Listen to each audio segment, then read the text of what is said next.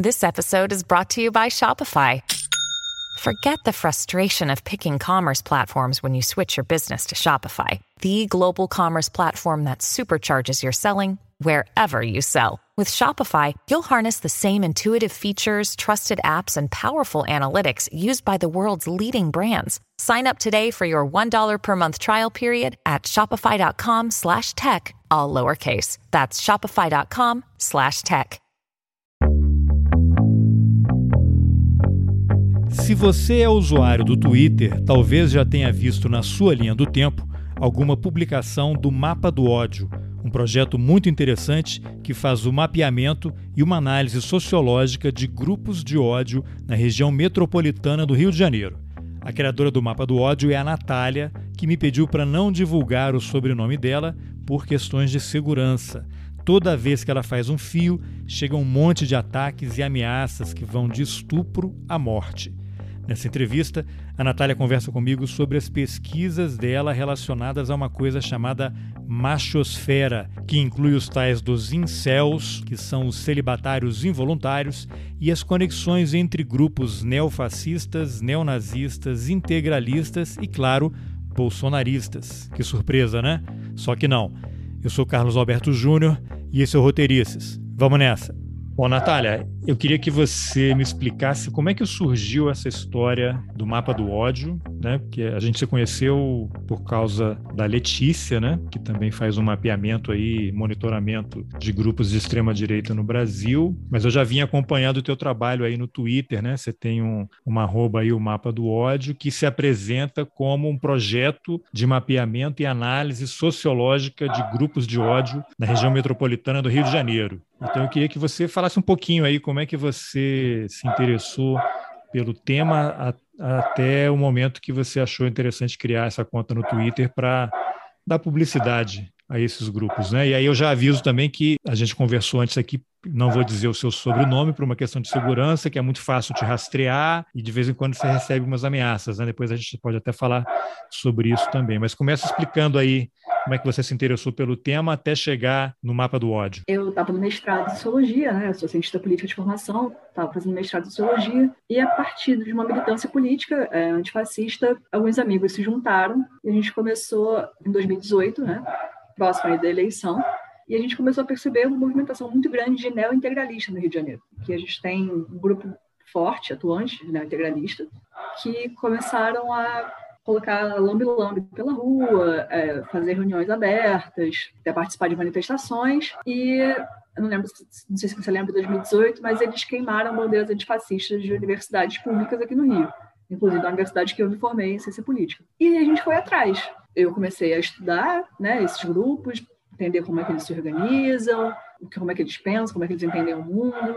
E sou acadêmica, comecei a produzir, né? Escrever, mais como um exercício de escrita do que propriamente uma pesquisa. Minha pesquisa de mestrado era outra. Eu estava pesquisando manifestações, formas de organização políticas horizontais. Mas a partir desse mapeamento feito com outros amigos pesquisadores militantes, a gente foi percebendo que o grupo integralista daqui, ele trabalhava numa espécie de rede de grupos de extrema direita que conectava integralista, monarquista, a galera da quarta teoria política, que a Letícia fala muito, que fazia uma rede mesmo de, de, desses grupos de extrema-direita. Aí, enfim, a gente juntou o material, estudou, conversou, mapeou, mas aí eu tive que escrever dissertação, então fiquei um tempo meio né, naquela noia da dissertação, dei uma pausa, mas esse material ficou todo guardado. E eu passei para o doutorado também, então foi 2019 foi um ano complicado.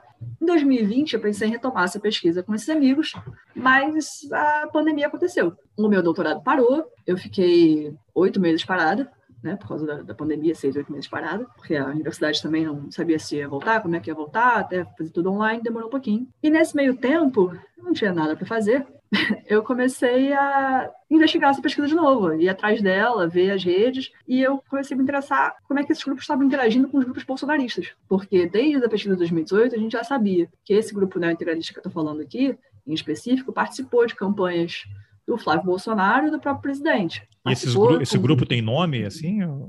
Akali. Como? Akali. Akali. E ele ele está baseado aí no Rio de Janeiro. E isso ele está fazendo células. Eu sei que tem uma célula no Distrito Federal. Eu sei que eles têm relações com outros estados de outras células neointegralistas, mas que não estão tão estabelecidas quanto aqui no Rio. Tá, e esse neointegralismo que você fala é aquele do integralismo tradicional, aquele criado isso, lá na década de 20, isso, 30. Do que, salgado. Que é, é basicamente uma coisa com valores fascistas, né? Isso. Até se alguém tiver interesse, o professor Odilon Caldeira tem um livro muito interessante. É... Deixa eu ver que ele está sempre aqui em cima da minha mesa. Ah, inclusive, eu já entrevistei o Odilon aqui sobre ah, o primeiro livro dele, né? O Signo do Sigma. Depois ele lançou um outro, né, em parceria com um colega. É, esse aqui que é o do Fascismo em Camisas Verdes, do, isso, do Odilon, e isso. do professor Leandro Pereira Gonçalves. Exatamente. É bem interessante. Então, são neo-integralistas porque são grupos que se formam depois da morte do, do Plínio. Uhum. Não dá o nome de neo-integralista, faz esse corte. Então, a Cali é esse grupo neo-integralista e ela foi fundada na Câmara Municipal de Niterói com a presença de três políticos do Estado, o Flávio Bolsonaro, o Jordi e o Rodrigo Amorim. Então, a gente a perceber aí, e, bom, são bolsonaristas, perceber aí uma conexão entre esses dois grupos. Muitos grupos bolsonaristas, vira e mexe, tem alguma coisa integralista. Comecei a fazer essa conexão, mais ou menos, e comecei a perceber a presença, principalmente nos grupos mais de gamers, jovens, assim, de um linguajar muito específico que eu não conhecia muito bem, assim, que era alfa, beta, red pill, black pill, e aí eu fiquei com isso na cabeça, que tipo de gíria é essa, onde é que tá surgindo. E eu fui atrás também. E seis meses em casa sem fazer nada. Fui atrás e eu comecei a cair nesse mundo da machosfera.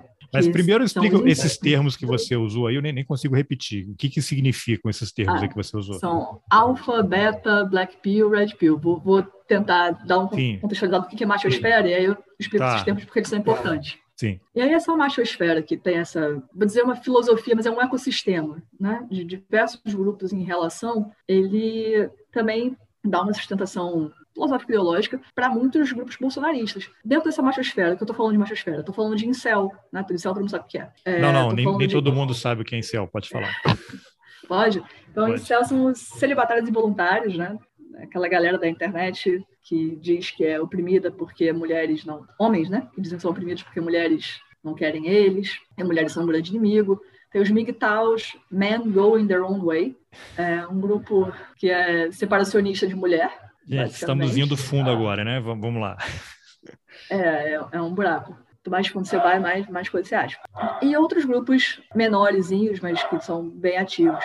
E eles, com suas diferenças, eles dividem uma, uma ideologia, uma filosofia de vida, que é essa de que mulheres são grandes inimigas, controlam o mundo a partir da capacidade reprodutiva, e homens são oprimidos. E aí a gente tem os alfas e os betas, são tipos sociais de homens, o alfa sendo o homem que consegue ter uma mulher, seria tipo 30%, 20%. Os incels têm uma coisa também bastante eugenista. Eles dizem que é por causa do tamanho de crânio, fazem medições de crânio. Então, a gente já vê uma interseção com grupos neonazistas. E os betas, que são 70%, 80% da população masculina, que as mulheres desprezam, até casam com eles, mas só para chifrar. Verdade, elas querem todos os alvos. Ah, tem, existe é... um, um, tipo, existem mulheres que são atraídas também por esse tipo de, de homem. Não, todas as mulheres só querem o alfa. Elas estão com beta só para ser bancada. Mas ela vai trair o beta. Essa é a ideia. Esse nasceu assim, mulheres que se atraem por esse tipo de homem que integram essa machosfera. Os incels dizem que não. Os migtaus, eles não querem. Dizem não querer, pelo menos. Tem outros grupos menores que até se relacionam com mulheres principalmente o grupo por direito dos homens, Men's Right Activist, são até um grupo mais antigo, um grupo de homens mais velhos, mas no geral eles são bastante misóginos e preferencialmente não se relacionam com mulheres, nem com homens, não se relacionam. Então, a partir da descoberta de que o mundo é dividido por altas e betas, essa descoberta é a tomada da Red Pill, que eles fazem a associação àquela cena do Matrix, que o Neo é oferecido a pílula azul ou a pílula vermelha. Então, a pílula vermelha é aceitar a verdade. É, é um pouco. E a verdade é só o que eles entendem como verdade, né? Todo o Isso, resto é, verdade, é, o pessoal que tomou a pílula azul. Maiúsculo. Isso, todo o resto é blue pill, não quer aceitar a verdade. Se você consegue perceber, eu já falei de vários grupos aqui que estão em, em relação. Essa é a ideia do mapa. Perceber as relações entre esses grupos, de neointegralista, a machosfera, a bolsonarista, a neonazista, porque eles estão em constante relação, principalmente online. Agora, existe um ponto, você falou mapa, é mapa do ódio, né? Mas existe um ponto em comum entre todos eles, é essa pauta conservadora que o homem é o líder, é o, é o chefe da família, e o menino usa azul, menina usa rosa. É, é isso que os une. É, Esse é o ponto de é contato entre esses grupos. É uma pauta ultraconservadora e autoritária, extremamente autoritária. Mesmo os ANCAPs, né, que eu, eu coloco dentro da machosfera, eles não, obviamente não são anarquistas, não tem nada de anarquismo ali. É uma ideia de, de feudalismo, né? Neofeudalismo. ANCAP, fala de novo, o que, que são os ANCAPs? Anarcocapitalistas. Anarcocapitalistas. Que não são anarquistas, né? Porque o anarquismo clássico ele vai pela abolição do Estado e do capital. É, se a gente tem o capital que domina, a gente não tem uma sociedade anarquista, porque tem anarquia, né? Contra a história em si. Mesmo os ANCAPs, que estão muito inseridos na machosfera, em toda dividem várias, várias ideias ali da machosfera, eles não são anti-autoritários, como se espera de um anarquista. Eles são extremamente autoritários. Eles querem uma sociedade regida apenas pelo dinheiro. Então seria um autoritarismo do rico, né? Um neofeudalismo. Agora, esse grupo que você falou aí, que foi criado em Niterói com três pessoas, sendo uma delas o, o Flávio Bolsonaro, que é essa conexão integralista. Eu lembro que no início do governo, ou ainda pouco antes do Bolsonaro assumir, depois da eleição dele, e depois isso foi crescendo muito, né, que é usar a palavra fascista para identificar o governo, e aí surgiram aqueles debates, né, os acadêmicos, não, mas não dá para enquadrar o bolsonarismo como, o governo Bolsonaro como fascista, e não sei o que, é uma banalização tem que ter respeito, não sei o que e tal. E aí, ao longo do tempo, o que você vai vendo é que, se considerando todo o discurso de vida do Bolsonaro e dos filhos, eles sempre defenderam isso, né? E aí, à medida que o governo vai avançando, essas pautas vão sendo impostas, a gente vai percebendo, sim, bom, então você tem o Flávio Bolsonaro, que participou da criação de um grupo integralista. E se o integralismo, ele é, por essência,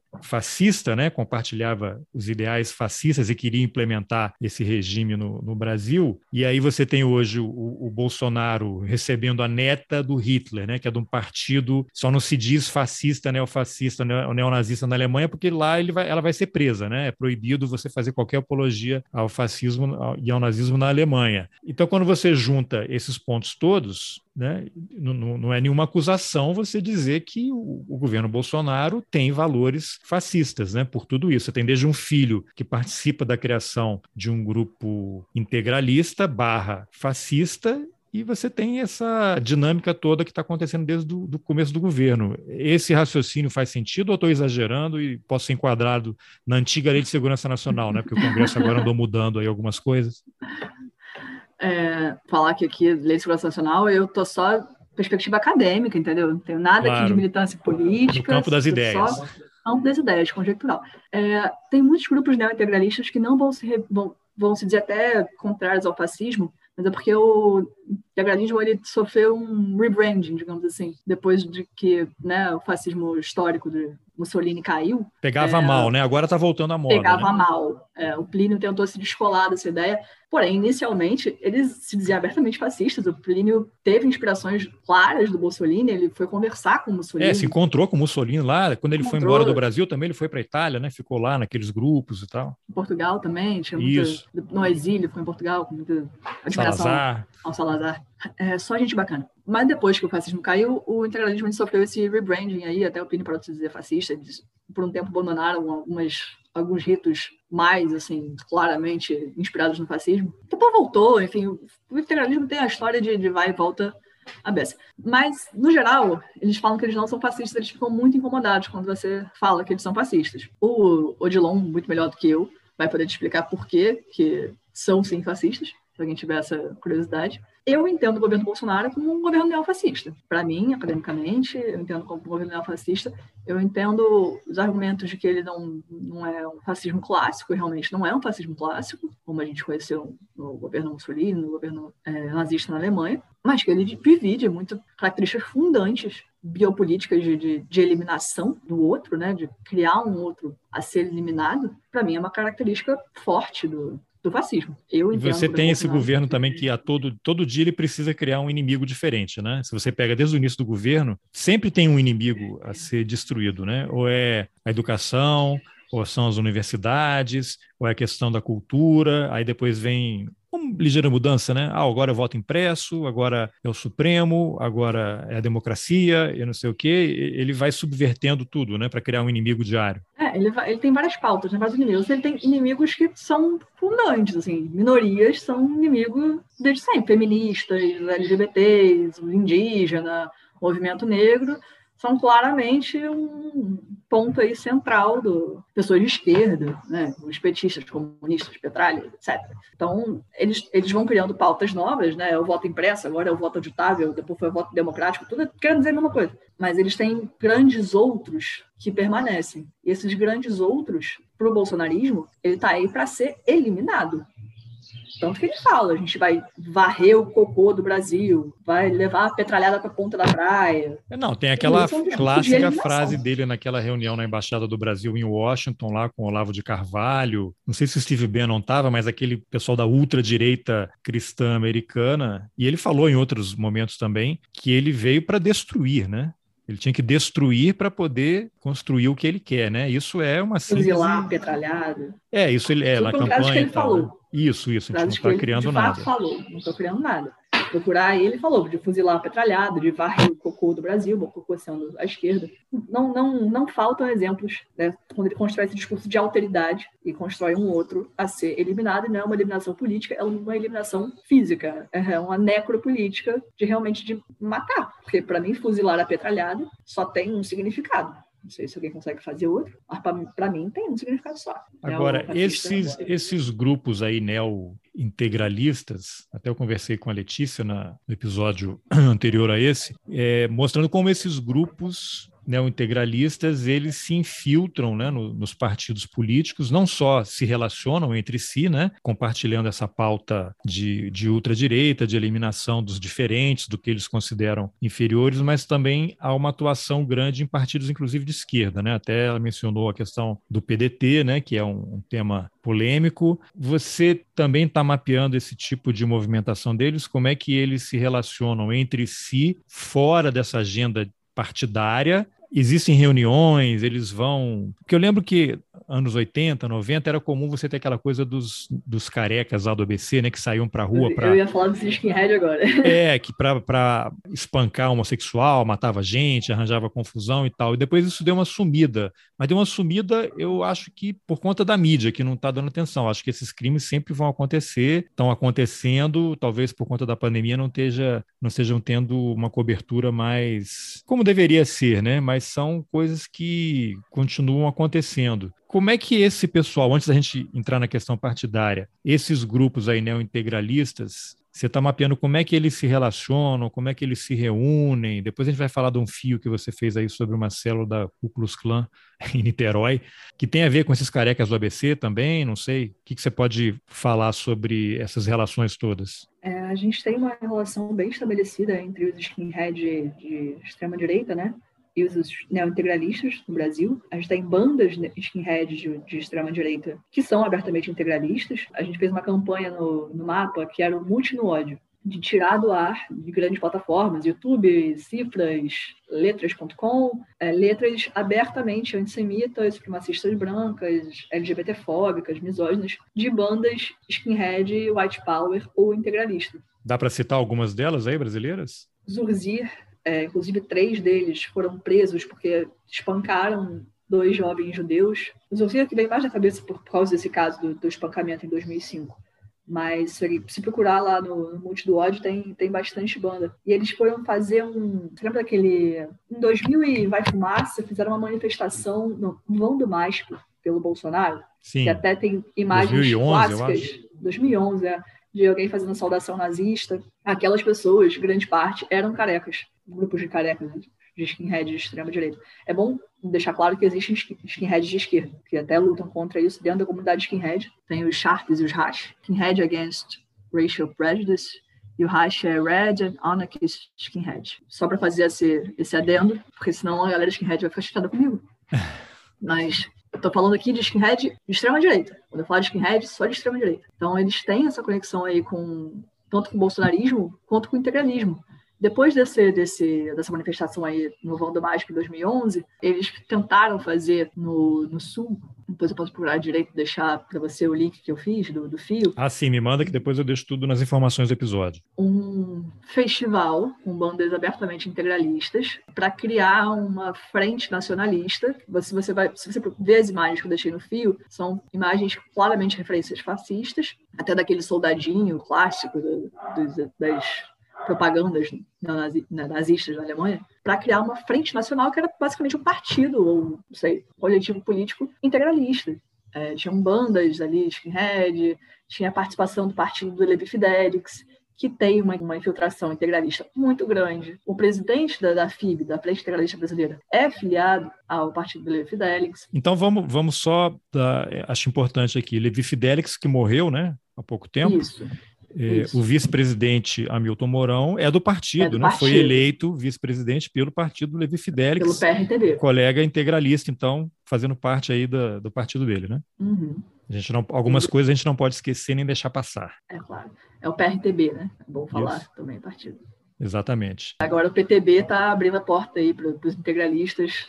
Pois é, você se debruçou sobre essa questão do PTB, né, que tem uma origem lá no, no Getúlio, né? Depois o, o, Brizola tentou pegar o nome, a ditadura não deixou, e aí o, o, Roberto Jefferson se apropriou e aí agora deu uma despirocada, né? Que virou uma coisa de milícia, de supremacista branco que você vê nos Estados Unidos. Isso que o Roberto Jefferson fazia esses vídeos antes dele ser preso, é uma coisa que você vê lá nos Estados Unidos, em que esses grupos já há muitos anos integram relatórios do FBI e são apontados como a maior ameaça à segurança interna dos Estados Unidos, que eles classificam como terrorismo doméstico, né? Inclusive tentaram sequestrar uma governadora aí na, no ano passado, durante a eleição e tal.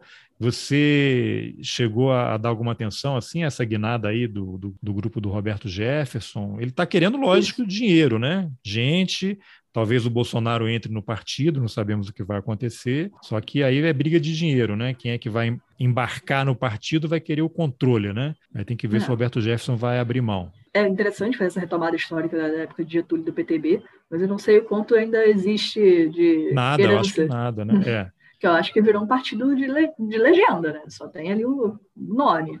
A legenda de aluguel. É, mas vamos lembrar Agora, também que o Getúlio apontado como grande político, o cara que fez grandes transformações, um cara que, né, tinha ali, no, no, último momento é que ele desembarcou lá, né, e foi com os aliados, é, é, enviou a mulher do, a Olga Benário lá para um campo de uhum. concentração, uhum. né, foi ditador, Sim. né, a gente foi não ditador. pode esquecer essas coisas. Né? Com certeza.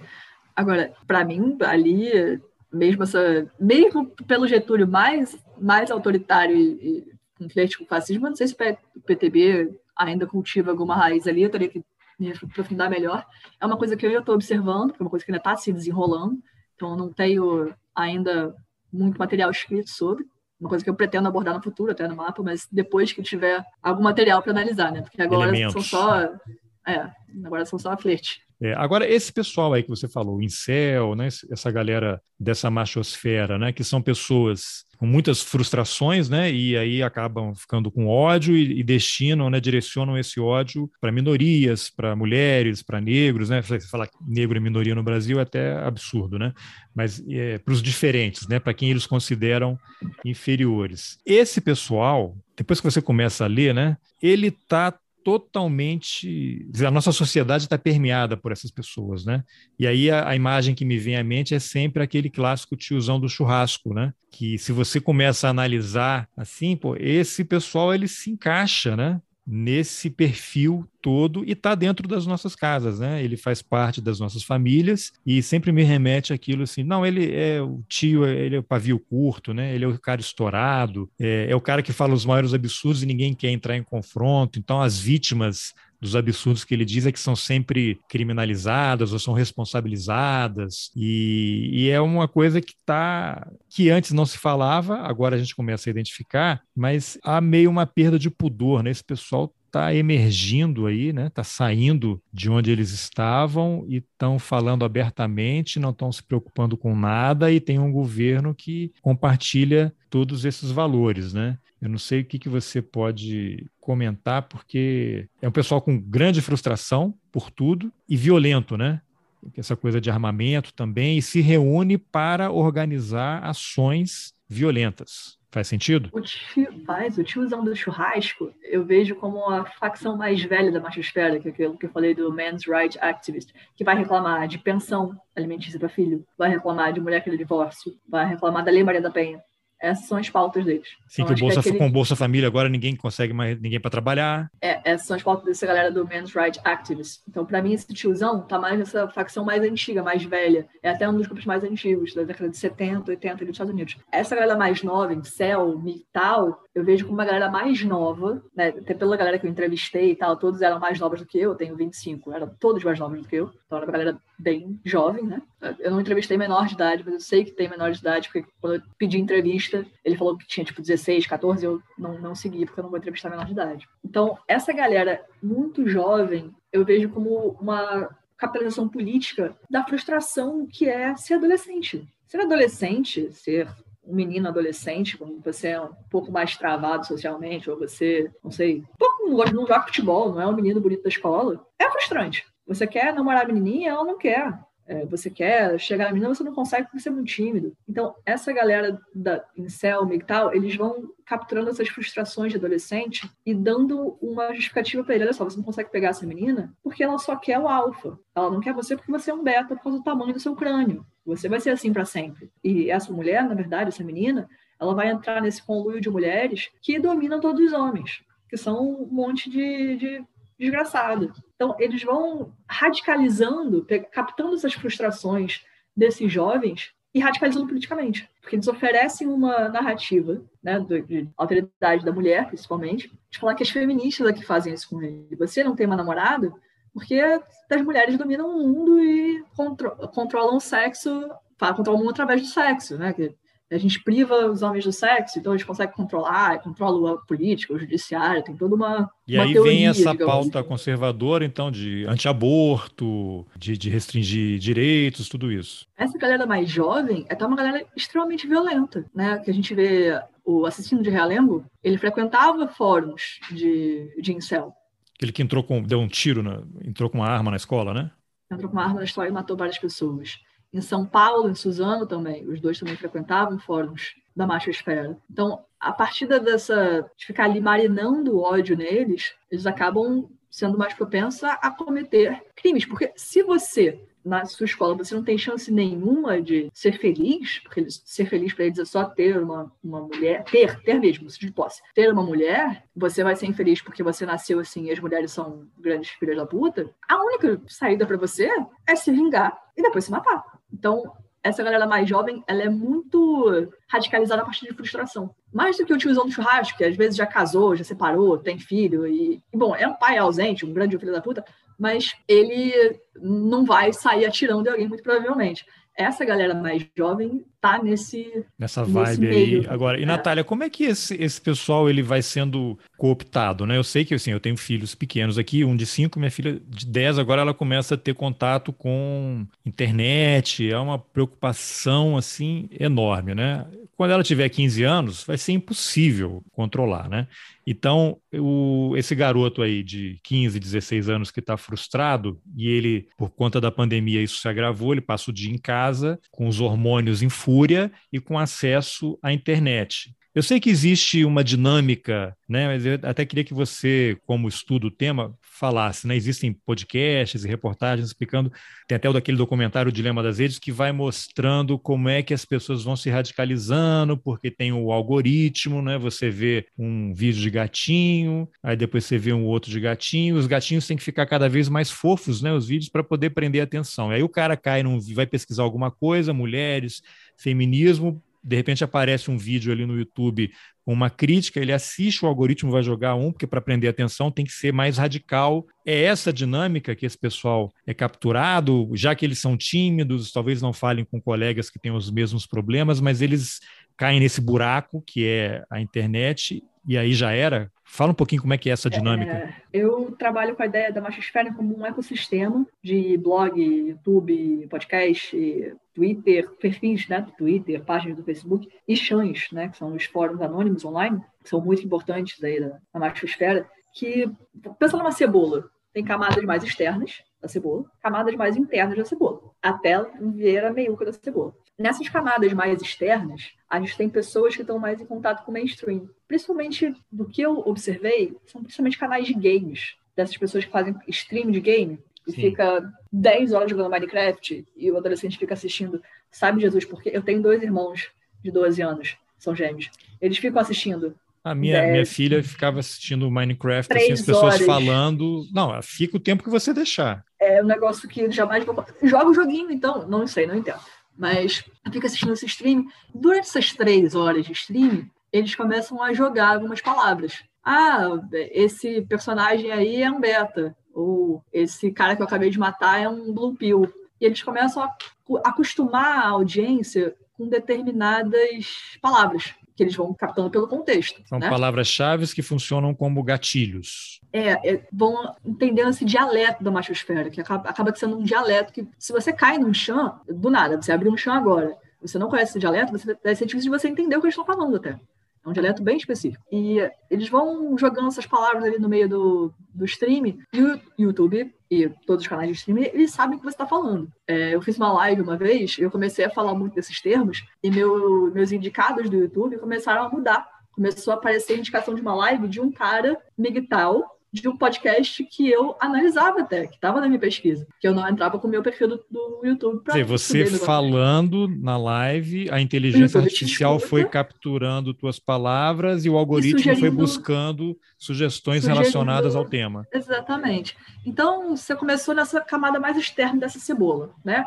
Até um cara aqui na bordinha que pode saber ou não o que está fazendo, não saber às vezes. E começou a falar essas palavras porque vê muito na internet e tal e o YouTube começa a te sugerir um cara um pouquinho mais interno, que aí já vai falar mais essas palavras, já vai estar em conexão com outros canais, vai chamar um cara para conversar, e esse cara já é autotitulado MGTOW, e ele vai apresentar essas narrativas, esse dialeto, te acostumar com essa ideia. Então você vai sendo radicalizado aos pouquinhos. Você não cai já num, vídeo falando, ah, vamos matar todas as mulheres. Não, você cai, você tá assistindo um stream de, de Minecraft, de três horas de Minecraft, e o cara chamou o, o inimigo lá de Blue Pill. E de repente o algoritmo captou e botou um, um vídeo mais radicalizado. É, é, um rabbit hole, né? Que é a toca do coelho, assim, que você vai. Sim, vai... tem até um podcast do New York Times que tem esse é. nome, né? Que explica bem como é que isso funciona. É, agora, é, Natália, você fez um fio, né, entre os tantos fios super interessantes que você tem lá no Twitter, depois eu vou deixar os links de alguns aqui, que é o Fast Wave, que é uma junção das palavras vaporware e fa fascist, né, fascista. E aí a explicação disso que é, é uma apropriação de elementos estéticos e sonoros de vaporware para propagar ideias fascistas com inclusão de discursos de Hitler e Mussolini. Até sugiro quem puder, quiser clicar aí nas informações do episódio, vai estar o link para você visualizar enquanto a Natália vai falando. Explica o, o que, que é isso, e aí, mas volta um pouquinho no tempo para lembrar que quem não conhece, aparentemente, aparentemente não, quem não conhece fica boiando, é uma coisa muito direcionada realmente, igual aquela história do beber o copo de leite, né, numa live uhum. do Bolsonaro, todo mundo acha que é uma campanha do Ministério da Saúde ou da, ou da Agricultura para estimular o agronegócio o okay, e a saúde, exatamente, lá do supremacista do, do Palácio, que ainda continua lá, né? Então, quem não, não entende, não faz sentido. E, e, e, eu já, já me falaram que a glória, a maior glória para esses caras é conseguir fazer esses sinais, né, mostrar essa simbologia na frente de multidões sem que as pessoas saibam o que está acontecendo. Só realmente o, os iniciados é que vão é. vibrar. É. Com isso. Mas eu lembro que há um ano e meio, talvez até aquele, o ex-ministro da Educação, Weintraub, que está agora lá no Banco Mundial, botou um filtro na foto de perfil dele nas redes sociais, o Eduardo Bolsonaro também. Eu não sei se é exatamente o Vaporware, esse, esse, filtro, que é um código, né? Então começa explicando o que, que é, o que são esses filtros e como é que ele vai se relacionar com, a, com, outras coisas até virar esse fast wave aí. Essa coisa do, do, código específico, do sinal de ok, do copo de leite, é o que a gente chama de dog whistle, apito de cachorro. Quando você apita, aquele apitinho de cachorro, a gente não escuta, mas o cachorro escuta. Então é isso, é você poder fazer um gesto supremacista branco na frente de uma porrada de gente, não ser cobrado por isso, e a sua audiência mais radical adorar. Esse é o, a ideia de um dog whistle, você conseguir passar mensagens extremistas sem o ônus de passar uma mensagem extremista. Porque, obviamente, se você abertamente ser supremacista branco, até a galera de direita pode ficar meio tipo, que isso, cara? Exagerado. Agora, se você for de forma codificada, você consegue agradar sua audiência público, mais É, que foi o caso desse Felipe Martins, assessor internacional lá do Palácio, que numa audiência uhum. no Senado, atrás do presidente do Senado, fez o símbolo do ok, que na verdade é um símbolo de white power, né? E aí a desculpa dele é que ele estava arrumando a lapela, né? Uma forma muito normal de arrumar a lapela. É, né? exatamente. Então, esses são esses símbolos, esses dog whistles. Agora, o Vaporwave, né, que foi essa apropriação que os fascistas fizeram, é um, um estilo sonoro e estético da internet de pegar pedaços de música de videogame, pedaços de música de filmes que fizeram muito sucesso na década de 90 e colocar numa estética. É o Fast Wave, né? Esse é o Vaporwave, o normal. E o Vaporwave é essa ideia de pegar pedaços de música, são, são todas canções fragmentárias, né? Você vai pegar pedaços de música para fazer uma música nova e diminuir um pouco o ritmo, ou aumentar, mexer ali na, nas questões do, som da música, da sonoridade da música. E trazer esses, esses pedaços de canções numa estética que a gente achava futurista dos anos 90 nos anos 90, quando a gente queria falar de um de, lá, 2030, a gente colocava luz neon, colocava umas cores meio doidas. O Vaporwave se se apropria disso, vai um Blade colocar Runner essas... assim, então. Isso, vai colocar essas imagens meio meio estilizadas de um futurismo antigo, digamos assim. Esses elementos. Com essas canções. É, com essas canções fragmentárias. E, na verdade, é um gênero que surge como uma crítica ao consumismo. Porque eles vão colocar todos aqueles equipamentos velhos que agora é tranqueira. É, VHS, tocador de fita, televisão de tubo. Então, toda a estética Vaporwave é também uma crítica a esse, a esse consumismo do capitalismo. Quando a galera se apropria, basicamente a galera da alt-right americana, né, alt-right sendo a direita alternativa americana, a facção mais extrema da direita americana, eles vão pegar essa crítica ao capitalismo e deturpar uma crítica à modernidade. Porque o que eles fazem bastante é entender a modernidade, ou seja, o momento que a gente vive, como um momento de degeneração. Ou seja, existia um momento de glória, a reimaginação de um passado idílico é muito importante, aliás, para diversas facções fascistas. Então, no passado era tudo maravilhoso. Por quê? Porque não tinha feminismo, não tinha miscigenação, não tinha movimento LGBT. Então era tudo maravilhoso. E depois, com esses movimentos sendo criados, se degenerou até um ponto que a gente está hoje. Então eles pegam o Vaporwave, que seria uma crítica ao consumismo, e deturmam uma crítica à modernidade. E aí a coisa muda um pouco de figura, porque eles vão pegar canções fragmentárias também, de, de videogame, filme antigo, e colocar ao fundo discursos do Mussolini e do Hitler. E colocar na, em imagens, em vez de, de VHS, é, TV de tubo, vão colocar imagens de sociedades destruídas, é, cidades meio destruídas, e estátuas da, da antiguidade, estátuas gregas e romanas, como uma ideia de, tipo, tem que voltar a esse passado de, de glória. Então, é um processo de reimaginação politicamente interessada do passado. Eles vão sempre fazendo essa deturpação, né?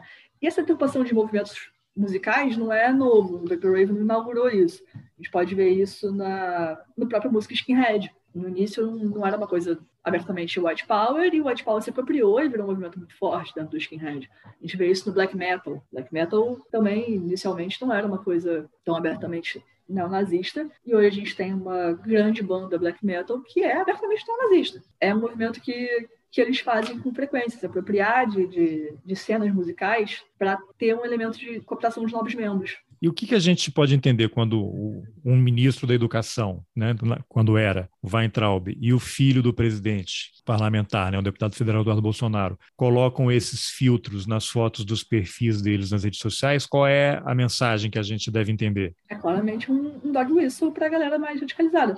Na, na alt-right americana, eles pegaram fizeram o Trump Wave, que é o fast wave, mas com imagem do Trump. A galera integralista aqui no Rio usou muito a estética vou chamar de Integral Wave, mas assim, né, um Vaporwave integralista. Quando eles colocam essa estética, eles estão. Tô com vocês.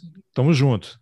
É, tá acenando para essa galera sem que a galera mais mainstream perceba, porque parece que é só um filtro legalzinho, né? Nada demais, um filtro legalzinho. Você tá surtando por causa de um filtro. Ah, poxa, você é exagerado. Não, e aí alguém que não entende o que é pode achar legal, mas não tem as referências e pode até colocar no seu perfil sem saber o que significa, né? Uhum. E pode ser o algoritmo pegar o teu perfil e indicar outros perfis com estética semelhante que tem um discurso mais radical. Ixi. Agora, as redes sociais, pelo que eu, que eu vejo esse debate todo, são duas coisas interessantes. Elas dificilmente vão conseguir controlar isso, porque imagina um YouTube, o Facebook, os caras têm bilhões de pessoas e, e, mais bilhões ainda de acessos diários. É impossível, porque quando o algoritmo identifica alguma coisa, depois pode ser que vá, se não for algo muito gritante, né, se for algo mais sofisticado, tem que ir para um ser humano. Não há ser humano suficiente nas empresas para poder analisar isso. Até a New Yorker, acho que ano passado, começo do ano, fez uma reportagem com as pessoas, os moderadores do Facebook, como as pessoas estão doentes, porque eles passam o dia vendo vídeo de pedofilia, de estupro, de pessoas desmembradas, de atentados para retirar isso do ar, né? Do então ar. é impossível, as pessoas estão ficando doentes por conta disso. Então as plataformas não têm mecanismos para poder controlar esse tipo de coisa e por outro lado, não tem tanto interesse assim, né? Porque precisou a invasão ao Congresso americano para eles tirarem o Trump. Eles foram até o limite, porque isso dá dinheiro, né? Dá clique, dá visibilidade, monetiza. Então aí você vê esses sites aqui de extrema direita no Brasil também, como, como lá, eles vão até o limite, né? E, e, e cortam quando não porque são moralistas, né? É porque já ultrapa... olha, agora já está um pouquinho demais, né? Vamos vamos dar uma recuadinha aqui para a gente. Eles só tiraram o perfil do Trump quando, quando o Trump perdeu. Até o Trump de fato sair, estava tudo teve... ótimo. Não, não, tiraram o perfil quando teve a invasão, né? Ele já tinha é, perdido a eleição, é. né? Era no dia é, mas que. aquela coisa do. Não, mas era no dia, foi no dia que o vice-presidente, que é o presidente do Senado, uhum. ia confirmar o resultado da votação, que aí os, os senadores dão lá os votos dos colégios eleitorais, aí teve a invasão, né? Invasão. E aí ainda levou dias para tirarem os caras ali, né? Uma loucura. Então, é, eu, não, eu não, não vejo um, caminho muito simples para se resolver essas coisas. Você chegou a fazer alguma reflexão aí sobre como dar algum, fazer algum tipo de, de controle, algum mecanismo possível para controlar isso? Porque a hora que a pessoa entra nesse buraco aí, um adolescente, ele está livre, né? É um caminho fértil, ele não, não tem volta, né? É, é realmente difícil criar um algoritmo para isso, porque, por exemplo, se a gente for falar da estética fast wave, ela é muito parecida com a estética vaporwave. Você cria um algoritmo que proíbe o fast wave, você pode proibir também o vaporwave, que é um movimento super válido de expressão artística que tem a sua crítica ao consumismo, bastante interessante, bastante válida. Eu acho que os algoritmos podiam ser mais treinados para reconhecer símbolos neonazistas e neofascistas. Por exemplo, tem um grupo de motociclistas de motoclube aqui do Rio que usava tranquilamente o SS da, da polícia nazista no, nos símbolos deles. E o Facebook, eu fiquei, acho que quase um ano denunciando todas as imagens deles. O Facebook não tirava. O Facebook não entendia aquilo como um símbolo. Mas se eles conseguem ter o algoritmo para proibir, por exemplo, um mamilo feminino, porra, dá para fazer um algoritmo para proibir uma ah, Claro, teve uma vez que no, num grupo fechado que eu, que eu tenho no, no Facebook lá do Roteiristas, do podcast, eu compartilhei um, uma charge que era uma suástica enterrada e para fora da terra era só a pontinha. Né? Então, e aí algumas pessoas em volta, em cima da terra, olhando aquela pontinha e uma pessoa falando: "Ah, gente, isso não é nada", né? E aí embaixo, né, como se fosse a ponta de um iceberg, ninguém está vendo o que está embaixo, era a suástica, né? Insinuando que olha só, tá tendo um problema aqui, mas o problema é muito maior, né? E o Facebook deletou. Eu recebi uma mensagem: olha, se você compartilhar de novo, você vai ter a conta suspensa e é possível que a gente feche a, a tua conta. Quer dizer, era uma charge criticando o nazismo e eles entenderam que eu estava, de alguma forma, fazendo proselitismo. Mas a não ser que seja uma suástica mesmo, eles não têm um algoritmo para isso. Se for um sol negro, que é um símbolo muito conhecido. Não, aí um colega fez, botou essa imagem, deu uma distorcida em algum aplicativo, estava lá suástica, eles não pegaram, o negócio ficou lá. É, e no, e no Twitter, eu publiquei no Twitter, no Twitter não fez nada. Não, o Twitter é, é, realmente as coisas que dá para postar no Twitter é bem, é bem louco. Eles proibiram um GIF meu que é um gif do Rick Morty, que é o Rick tá fortão junto com a Sama descendo a porrada num, num Power. Eles proibiram esse gif, que é de desenho animado, e não proíbem quando eu coloco ilustrar, né? Quando eu coloco, por exemplo, foto de Fast Wave com Hitler. Isso eles não proíbem. O, Twitter é muito peculiar. É, né? parece aquilo, né? Você jogar, jogar fogos de artifício contra o Supremo, a polícia vai lá e tira foto com você. Se botar uma faixa Bolsonaro genocida, você é enquadrado na lei de segurança nacional. É, pra cair perfis do Twitter, só se o cara for tipo arroba Hitler 1945, assim, só se for uma coisa bem explícita. Eu acredito que as empresas de tecnologia, elas podem um pouco mais, com certeza. Eu acho que fazer reconhecer sol negro, SS, coisas que, que a gente já sabe, que é bem estabelecido, que são símbolos neonazistas, não é nada demais. Eles podem fazer um algoritmo assim. Eu acho que contratar mais moderadores, pessoas que moderam, elas têm um tempo ridículo para analisar a foto, é, são segundos. E, obviamente, fica atolado de trabalho, ninguém consegue pensar em símbolo neonazista se você tem seis segundos para decidir se aquilo é um discurso de ódio ou não. Contratar mais moderador, com certeza. Moderador que seja do local, porque eles tiveram um problema recente. questões que culturais, né? É, questões culturais. E acredito que a gente também fazer um, um, movimento de, de explicar e tirar do ar. A campanha do Multi do Ódio, que eu falei agora, que foi de tirar a banda skinhead White Power do ar, foi uma campanha que eu me surpreendi, que eu não sabia que ia ser tão bem aceita. E, e derrubaram mesmo, né? E derrubaram, derrubaram. Agora, essas bandas estão no tipo Spotify da vida, assim? Continuam? Então, algumas estavam, eu consegui falar com o Spotify e tirar. Eu consegui tirar todas do letras e do cifras, que aliás foram super solícitos. Todos que eu pedi eles tiraram. Absolutamente tudo. Tá? Isso tudo pela conta do Twitter. Você só marcou a arroba deles e eles viram. Deles. Me ajudou a denunciar no, no, no, YouTube. Todas que a gente denunciou caíram. Então, a gente também tem que fazer um movimento de cobrar eles, porque não, não dá para você falar que você tem uma grande plataforma, ganhar dinheiro nessa plataforma. E nessa plataforma, tinha, por exemplo, no Cifras do Letras, tinha a, a, letra que é tipo, que pena que as crianças não são mais brancas, sabe? Isso é surreal. Mas eles foram super solitos e tiraram. Agora, isso daí tem consequências, né? Como diz o sábio, as consequências vêm depois, né? Você está sendo alvo aí de perseguição desses grupos, tentaram já invadir aí, tua, hackear tua conta no, no Twitter, recebeu ameaças. O que, que você tem passado? Quando tá falando da machosfera, eles eram bem mais chatos. A galera da machosfera é a mais chata. Eles ficam mandando ameaça o tempo inteiro. Que manda mensagem privada no, no, Twitter e tal? É, mensagem privada falando. Tem uma, uma pesquisadora, que pesquisa também a machosfera, uma pesquisadora australiana, que ela fez o Random Rape Threat Generator. Ou seja, o gerador aleatório de ameaças de estupro. De tanto estupro que ela recebeu, e as amigas pesquisadoras dela recebeu, Tanto ela ameaça, montou um né, banco né, de dados. É, montou um banco de dados que pega palavras ali e faz uma ameaça de, de estupro aleatória num banco de dados. E você recebeu então, é... ameaças também de estupro, de morte? É, é, esse tipo de coisa. Ninguém nunca botou meu endereço, nem meu nome pessoal completo. Você tomou então, alguma assim, providência? É um pessoal que dá para ser identificado? Se você denunciou, o que, que você fez? Eu tenho uma advogada comigo no mapa, né? É, a gente guarda essas ameaças, todas elas. Se acontecer alguma coisa, a gente ter todo esse material.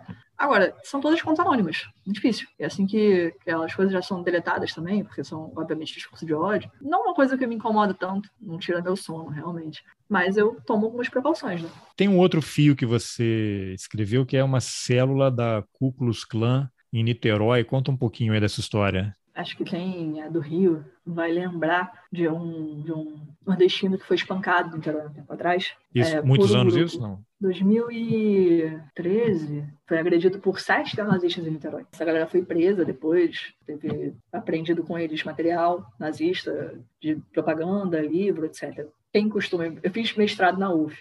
Quem costuma frequentar ali de Niterói, por aquela área do centro, Caraí, Ingá, já deve ter topado com muita pichação de suástica, é, e sol negro e coisas assim. Niterói é esquisito nesse sentido naquela região.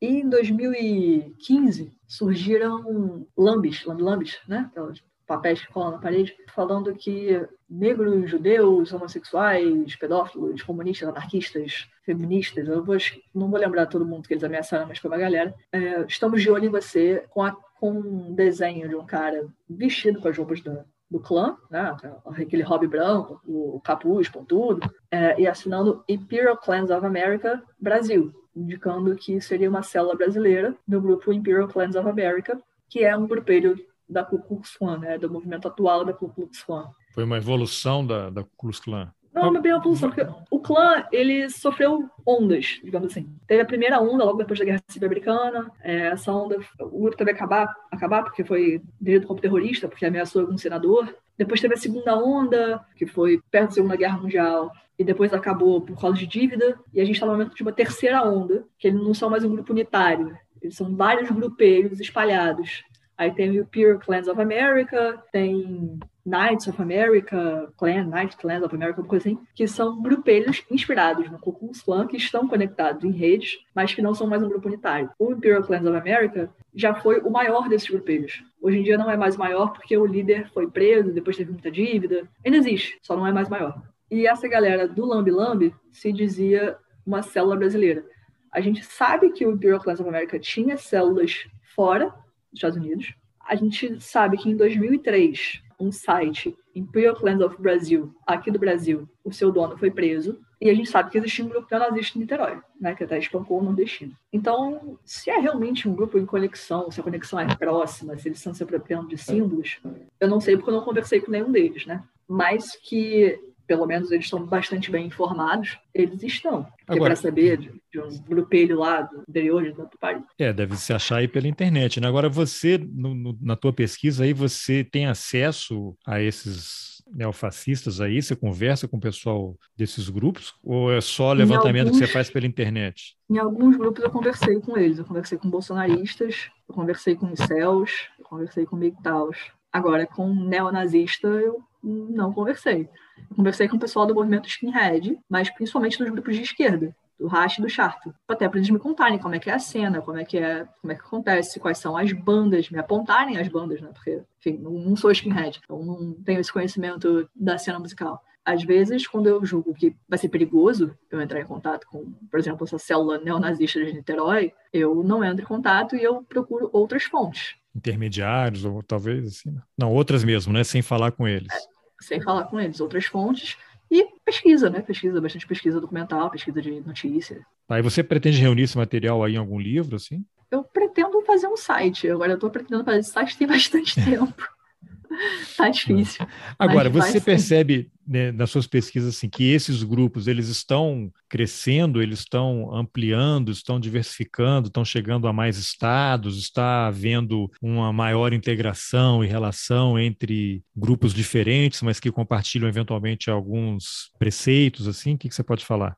Eu acho que eles estão mais em relação. Acho que a, chave aí é realmente a relação. Porque, por exemplo, integralistas aparecendo num grande site neonazista brasileiro, que é o maior site neonazista brasileiro, um podcast com o integralista que jogou uma bomba no Porto dos Fundos. Então, acho que a chave aí é a questão da relação. Eles estão em constante relação. E aquele cara que fugiu lá para a Rússia? Da Rússia, isso, o Fauzi. Então, por estar em relação, existe um fluxo também de pessoas, de ideias, que torna esse caldo um pouco mais grosso. Agora, e como é que essas ideias estão chegando? De... Porque eles estão, enfim, tem uma atuação no Brasil, mas tem muita inspiração de fora, né? Então você tem aí Steve Bannon, o Dugin, né? Alexander Dugin, aí esse Fauzi aí fugiu para a Rússia porque ele tem uma namorada lá, tem uma filha, e certamente ele está conectado com pessoal que compartilha é, essas ideias todas com ele, né? E até o Steve Bannon saiu uma matéria outro dia aí que a Polícia Federal está monitorando, porque ele pretende atuar aqui na, na, na próxima campanha, uhum. né? Tem os olavistas também. Você acompanha como é que essas ideias estão chegando? Porque hoje você fazer contato com um grupo de outro país é, é, é muito fácil, né? É muito, muito simples, fácil. né? E você pega Eduardo Bolsonaro aí, ele está participando de eventos de enorme proporção, né? De extrema direita. Essa semana saiu um vídeo aí dele falando no evento lá, falando de novo em fraude em eleição, que é, são essas pautas para criar instabilidade, levar incerteza e, e tumultuar o cenário político. É, você acompanha isso? Como é que esse pessoal está vindo, vindo para o Brasil? Em específico, o Dugin, o Olavo e o Bannon, eles fazem parte aí de uma rede que a gente chama de tradicionalista.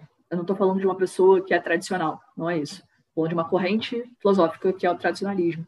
Que é uma, uma corrente extremamente reacionária, em outra palavra. Tem um livro interessante de um professor americano, que é o Teitelbaum, que ele conversa tanto com Dugin, quanto com Bannon, quanto com Olavo, para entender o que é esse tradicionalismo, né? como é que eles estão em relação. Ele faz uma etnografia bastante completa, assim, desse, dessa ideia dessa galera tradicionalista. Pô, não, não tô com o livro na minha frente, então eu esqueci o nome. Mas acho que é tipo Guerra pela Eternidade. Exatamente, é, exatamente esse o nome. Então, faz essa, essa etnografia bem interessante sobre tradicionalistas. É um, um assunto bem complicado para eu tratar aqui, vou ter que ficar as duas horas para falar de tradicionalismo. Então, se alguém tiver interesse para entender essa relação do Dugin com o Bannon, com o Olavo, eu super indico o livro do, do Tatum, muito bom. Mas é isso, né? A gente tem basicamente o quê? Uma internacional fascista, neofascista. Né? Eles estão aí em constante relação. Por isso que o mapa pensa em relações, né? Eu penso, eu penso em cada grupo para entender cada grupo, mas a minha ideia é estabelecer relações entre esses grupos. Entender que os integralistas estão conectados com o skinhead, está conectado com, também com o bolsonarista, está conectado com o grupo revisionista neonazista, e o que, que essa relação quer dizer, né? Porque a relação pressupõe movimento, pressupõe contato, pressupõe troca, pressupõe fluxo. O que, que isso quer dizer, o que, que isso vai levar a gente? E financiamento, né? Você sabe, chegou a pesquisar quem é que financia esse pessoal aí? Cara, financiamento é uma área que eu não consegui entrar. Teria muito interesse, mas eu não sou boa nessa área de pesquisa. Eu sou mais ali da, da um pezinho na antropologia, um pezinho na sociologia, uma coisa meio, meio do limite. Gostaria, gostaria bastante, mas eu não tenho pessoal para fazer essa pesquisa. Eu teria que ter mais gente comigo para me ajudar. Uhum. Bom, de repente alguém está ouvindo aí se anima, né, tentar levantar, porque esses eventos são coisas enormes, né? E você ter um, uma consultoria de um Steve Bannon da vida, eu imagino que custa uma fortuna, né? É um, é um pessoal que movimenta milhões, né? Ele foi, milhões. Ele foi preso por roubar dinheiro de apoiador, né? É, ele fez um crowdfunding lá para construir o um muro com o México, né? E embolsou o dinheiro, parece. Pois é. Muito bem, Natália. Tem algum outro ponto aí que você, algum fio assim que você acha legal dar uma destacada aqui para a gente finalizar essa essa primeira conversa? Eu já quero deixar um convite aqui para a gente voltar a falar outras vezes, porque esse tema eu acho tão interessante, tenho tão pouco conhecimento e veio, enfim, já está aí, né? Sempre esteve, né? Na, na nossa sociedade, mas acho importante a gente dar destaque para poder, pelo menos as pessoas terem noção, na hora que ouvirem ou verem alguma coisa, já acender uma luzinha, né? Opa, isso aqui tá meio estranho, né? É uma coisa que sempre me incomoda quando eu falo de neonazistas, só para fechar, né? É que quando eu falo neonazista brasileiro, a galera já vem num, pô, mas ele acha que ele é ariano? Olha para ele. E eu tenho um fio especificamente sobre isso, mas eu quero deixar claro que não, não faz tanta diferença, assim, se ele é de fato ariano, se ele acredita que ele é ariano. Existe, inclusive, uma corrente neonazista brasileira, que a gente chama de revisionista, que vai rever determinados paradigmas do, do nazismo para negar o holocausto e para, entre outras coisas, falar de uma raça brasileira. O que, que é essa raça brasileira? Não é necessariamente ariana. Ela é uma ideia de unidade racial por uma unidade étnico-nacional. Então, a gente seria brasileiro essa raça seria brasileira. O que, que isso implica? Isso implica no apagamento étnico de, por exemplo, povos indígenas. Você não pode se reivindicar pataxó. Você é brasileiro. Sua etnia é brasileiro. Você não é Cricati, Guajajara, Pataxó. É só brasileiro.